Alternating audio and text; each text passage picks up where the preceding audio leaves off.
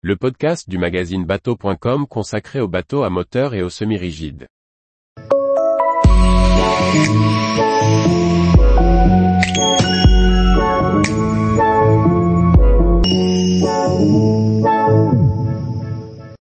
Réaliser un bilan électrique estimatif pour son bateau.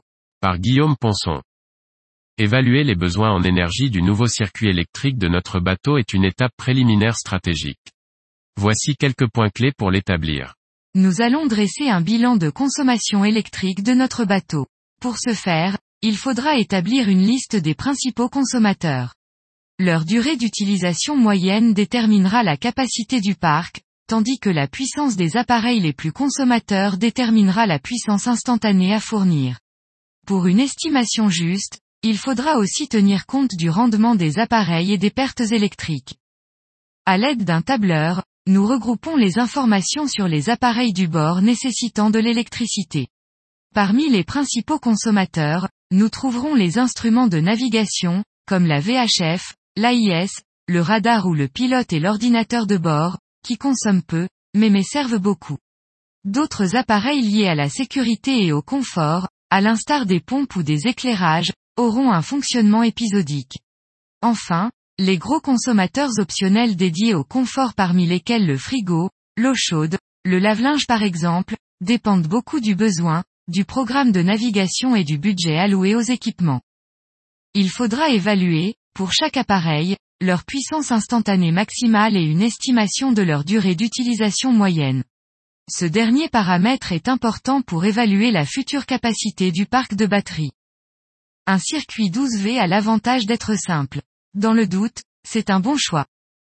Une solution 24V est intéressante si une quantité importante d'appareils fonctionne avec cette tension et qu'il faut plus de puissance instantanée. On économisera ainsi sur la taille des câbles. Enfin, pour plus de confort encore, un circuit 48V est envisageable, avec comme avantage d'être compatible avec un grand nombre d'appareils dédiés à l'autonomie terrestre. Dans notre exemple, nous avons choisi un circuit 24V qui alimente des appareils 12V peu consommateurs, 24V et 230V. Les consommateurs qui fonctionnent en 230V vont avoir besoin d'un convertisseur, dont il ne faut pas négliger le rendement. Par exemple, un appareil de 1500 watts peut au final consommer 1700 à 2500 watts aux bornes des batteries, en fonction des performances du convertisseur, de la température ambiante et des pertes engendrées par les câbles. Dans une moindre mesure, les convertisseurs basse tension, par exemple 24V vers 12V, accusent aussi des pertes dont il faudra tenir compte. Dans notre tableur, il faudra donc préciser si les consommateurs nécessitent une conversion de la tension et estimer la puissance totale demandée.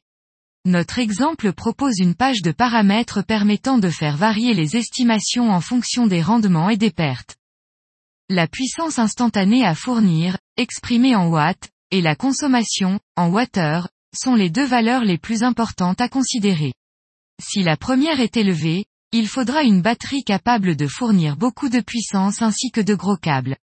Si la seconde est élevée, il faudra certainement un parc de batteries bien dimensionné, à composer avec les capacités de production de votre installation, comme des panneaux solaires, éoliennes et autres sources.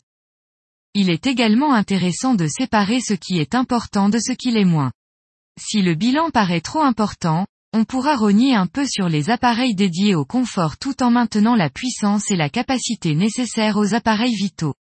Il faudra cependant intégrer quelques détails importants, tels que la consommation totale du cycle d'utilisation d'un appareil que l'on souhaite utiliser en mer.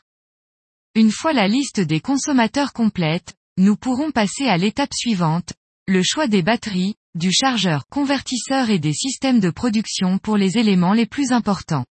On pourra ainsi construire un schéma électrique adapté aux besoins du bord. Fichier à TE accent aigu et Harger.